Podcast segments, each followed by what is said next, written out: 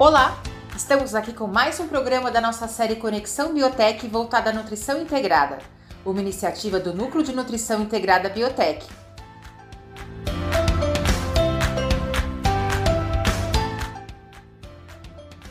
Neste episódio, vamos falar sobre a relação entre pele e intestino, Revolução Industrial, expossomas e o desenvolvimento socioeconômico.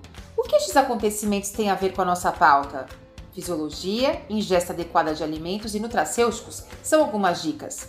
Quem nos explica sobre o assunto é a nutricionista consultora do Núcleo de Nutrição Integrada Biotech, Luísa Volpe Simas.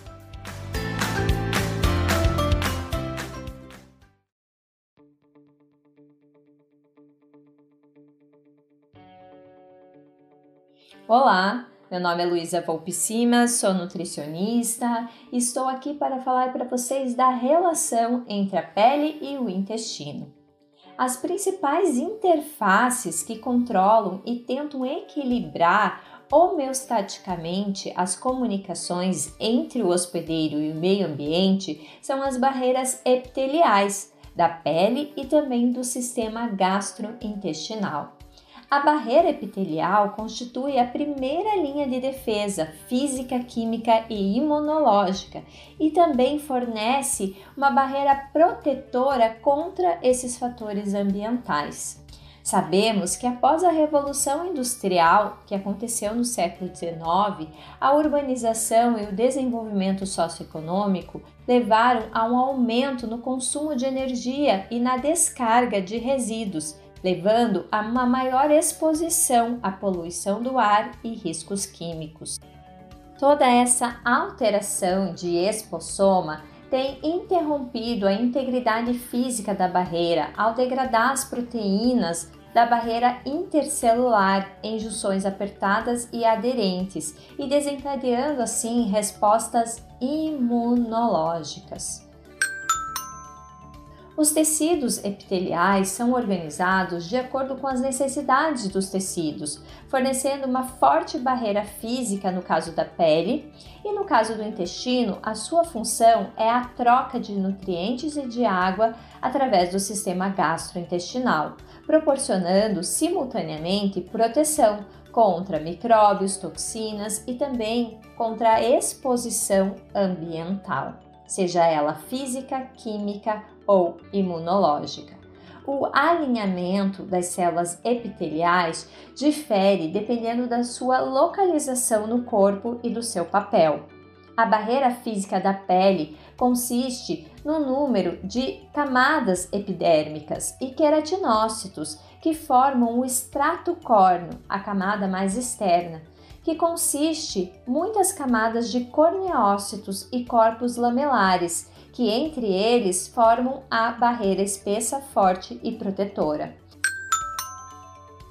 Complexos de proteína e lipídios lamelares intra intercelulares são essenciais para essas funções de barreira da pele.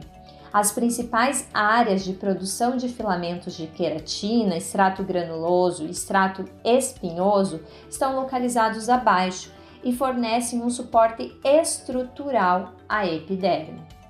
Já o epitélio intestinal possui uma única camada de células epiteliais colunares, incluindo enterócitos absorventes, células caliciformes secretoras, células de Pané e também células enteroendócrinas. Diferente da camada mucosa fina que protege o epitélio das vias nasais, a camada da mucosa do intestino ela é espessa e também aderente ao epitélio intestinal. É essencial para a permeabilidade seletiva da barreira intestinal.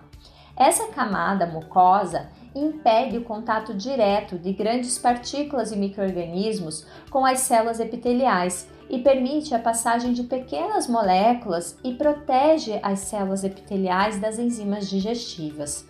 Além da sua função protetora, o epitélio intestinal controla a absorção e a troca de nutrientes, água e eletrólitos.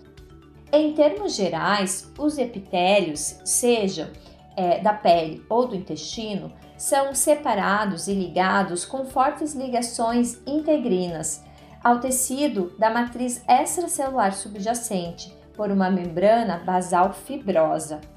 As junções celulares, os pontos de contato entre a membrana plasmática e as células do tecido, compreendem junções estreitas, junções aderentes e desmossomas. Essas substâncias são muito importantes para a união de uma célula a outra e para que não ocorra permeabilidade e também diminua a evaporação da água, no caso da pele. A atividade imunomodulatória entre as células epiteliais e imunes no tecido controla a homeostase da barreira. Uma grande variedade de células imunes inatas e adaptativas preenchem os tecidos com funções barreiras e mediam as respostas imunológicas.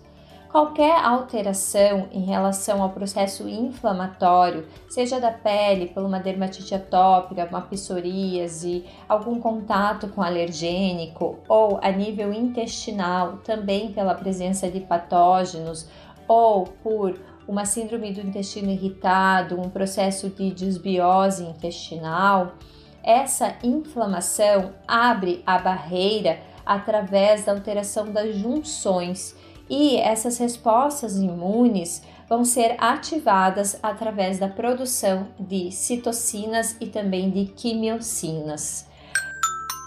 Existem na nutrição alguns fatores que são bem importantes para que a gente controle é, toda essa formação de epitélio, seja a ingestão de macronutrientes, principalmente proteínas e também carboidratos, até porque o carboidrato ele tem uma função na produção do ácido hialurônico, que é um componente da matriz que mantém é, a integridade também é, do sistema epitelial. Além disso, a quantidade de fibra ingerida na dieta ah, para melhora do microbioma intestinal, que também está correlacionado ao microbioma da pele. Podemos citar o silício como um nutracêutico, principalmente o X-Nutriment, que ele é o silício estabilizado em colágeno marinho hidrolisado. Esses peptídeos de colágeno marinho junto com o silício estimulam fatores de crescimento que vão melhorar a epitelização e deixar essas junções mais aderentes, sem lacunas, sem hiperpermeabilidade, seja a nível intestinal ou a nível de pele. Também nós temos que lembrar dos probióticos, né? Então são aí substâncias, são é, essenciais para a melhora da, do microbioma intestinal e cutâneo. Mas para isso, a ingestão de fibra e a ingestão de água tem que estar adequada para que realmente esses probióticos tenham efetividade. Há alguns tipos de fibras solúveis e insolúveis, como por exemplo a beta-glucana, principalmente o beta-mune, que é um produto patente, que tem a função é, de ativação e defesa em relação ao sistema imunológico.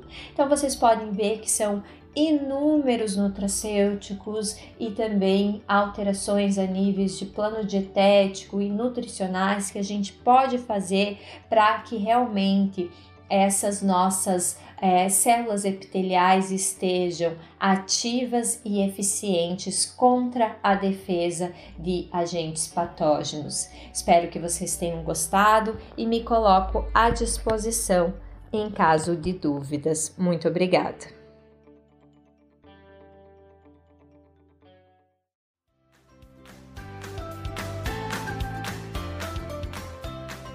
E este foi o terceiro episódio da série Conexão Biotech, uma iniciativa do Núcleo de Nutrição Integrada Biotech. Até o próximo episódio!